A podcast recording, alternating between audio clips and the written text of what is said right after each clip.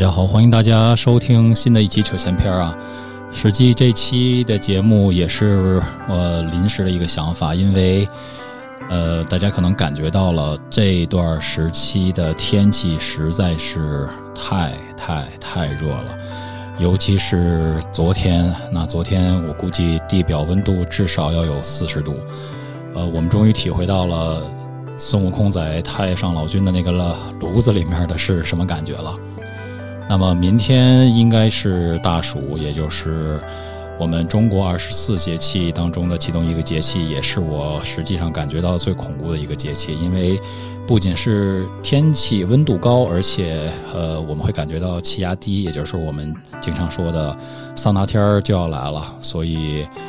在这个节目里面，我精挑细选了十首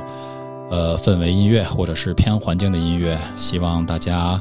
呃，能够心平气和的静下心来，让自己的内心不要像室外的天气这么燥热，然后少生气，就是呃也别上火，这样容易伤点肝。那么大家就是踏踏实实的心平气和的闭上眼睛，欣赏呃这些由我们扯前片带给大家的音乐吧。